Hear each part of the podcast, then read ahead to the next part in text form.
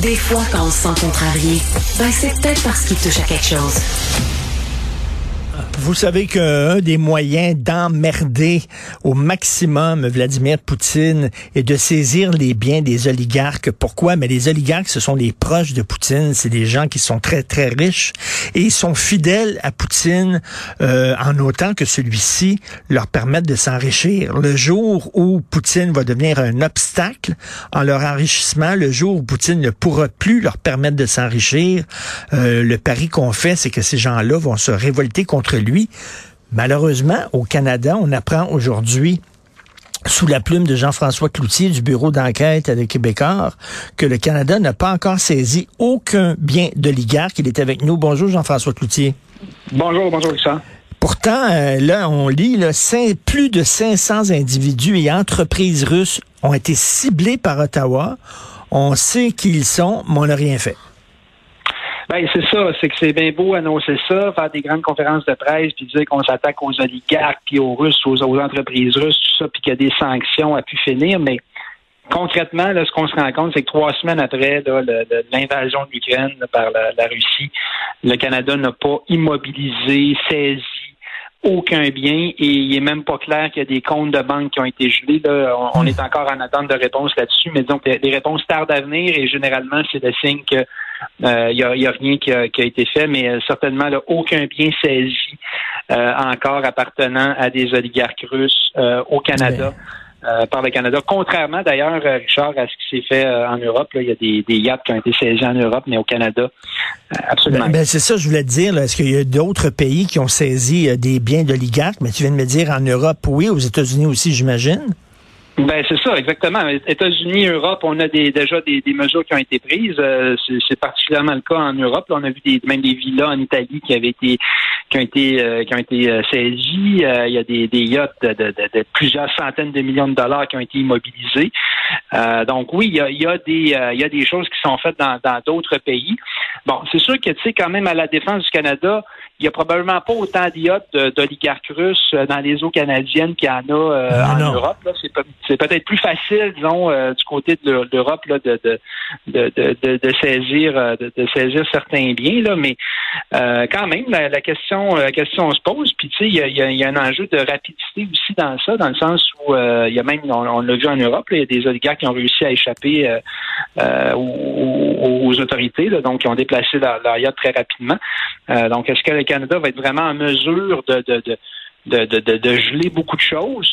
Euh, la, question, euh, la question se pose. Mais Jean-François, je fais un lien avec le texte qui est juste à côté du tien dans le Journal de Montréal, tes euh, confrères Pascal Dugas-Bourdon et Marie-Christine Trottier. Euh, Élection Québec utilise un logiciel russe controversé qui est lié avec quelqu'un qui était, qui était près de Poutine et qui était un ancien du KGB. Puis ça, euh, tu dis, tabarnouche, on le savait, là, en 2016, là, la Russie a essayé de d'espionner, de, d'utiliser leur système informatique pour euh, trafiquer euh, les élections et tout ça. On le savait qu'il y avait quelque chose de il y a une problématique avec les logiciels russes. Puis là, nous autres, on, est allé on est allé le chercher. Oui, moi ça m'avait ben, ça m'avait toujours fait un peu surpris aussi cette histoire de logiciel russe Kaspersky un antivirus euh, russe. Il n'y a pas tant d'entreprises russes avec lesquelles on fait affaire. Hmm. Euh, et là, c'est particulièrement dans le cas des virus, alors qu'on sait que les, euh, la, la, Russie est très connue pour les, les, attaques cybernetiques, tout ça. Euh, là, on dirait qu'on se réveille tout d'un coup, et on se dit, oh, il y a peut-être un, peut-être un problème, peut-être un problème avec ça. donc, j'ai l'impression qu'avant ce conflit-là, on a été pas mal naïf au Canada là vis-à-vis de la Russie. Puis là, ben, on commence on commence à se réveiller euh, tranquillement, mais c'est concrètement, qu'est-ce que ça va donner toutes ces sanctions-là?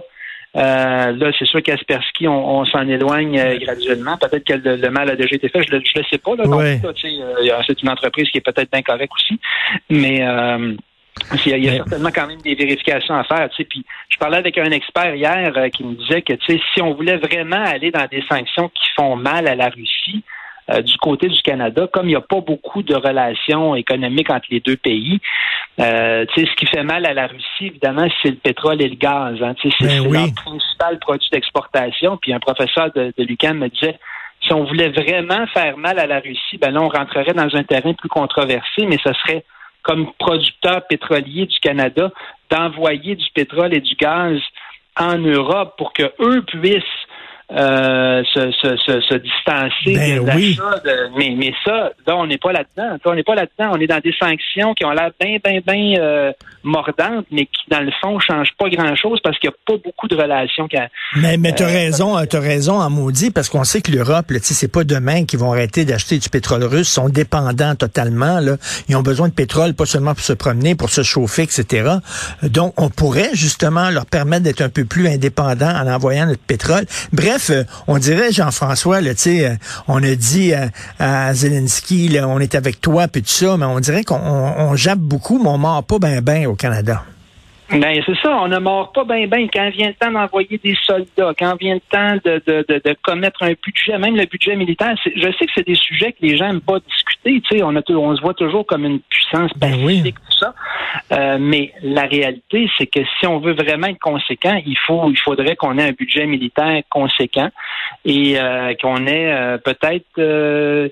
envisagé une exportation vers l'Europe de, de euh, de, ressources naturelles qui, qui ne pourraient ne pas être achetées en Russie par la, par la suite. Ben Jean-François, il y a eu un exercice militaire là, en, Norvège pour protéger l'Arctique. Euh, L'OTAN a envoyé 30 000 soldats. La participation canadienne, puis Dieu sait qu'on est un membre important de l'OTAN, la participation canadienne, on a envoyé 10 militaires. 10! Ouais. J'ai vu ça, j'ai vu ça. Puis euh, ça, c'est d'ailleurs, ça, c'est un autre, un autre aspect euh, qui, qui qu'on aborde très peu souvent, mais c'est que ce qu'on oublie, c'est que la, la, Russie, c'est notre voisin. C'est notre voisin dans l'Arctique. Puis la question de l'Arctique, de protéger l'Arctique, là, c'est bien beau d'envoyer des explorations euh, scientifiques, tout ça mais à un moment donné, il va falloir aussi défendre les eaux canadiennes en Arctique, puis défendre ce, territoire-là. Sinon, les Russes vont s'en emparer. Il y a le passage du Nord-Ouest dont on mhm. parle de plus en plus. Euh, et, je pense que les Russes, eux, sont très, très, très présents militairement dans, l'Arctique. Puis le Canada, est-ce qu'on est prêt à faire les, investissements euh, pour ça? Encore là, je pense que ça va être un. Il faut, il faut, qu'on se réveille. Ben, excellente question que, que tu poses. Euh, merci Jean-François Cloutier, puis euh, vraiment faites euh, du bon boulot au bureau d'enquête. Je tiens à le dire. Merci beaucoup. Ça m'a fait plaisir, Salut, bonne journée. Alors, euh, c'est tout le temps qu'il me reste. Merci à la formidable équipe, à la recherche, Julien Boutillier, Maude Boutet, Florence Lamoureux, Luc Fortin et à la réalisation, euh, à la régie, Jean-François Roy, c'est Benoît Dutrisac qui prend la relève. Il y a notre rencontre dans une demi-heure à midi et nous, on se reparle demain 8 heures. Et, euh, vous savez que le ministre Dubé, je veux rien vous dire, je veux pas gâcher votre journée, mais le ministre Dubé, il a dit qu'il va avoir une sixième vague probablement à l'automne. Savez-vous ce que ça veut dire, ça? Sixième vague à l'automne, ça veut dire qu'il va y avoir encore des consignes sanitaires.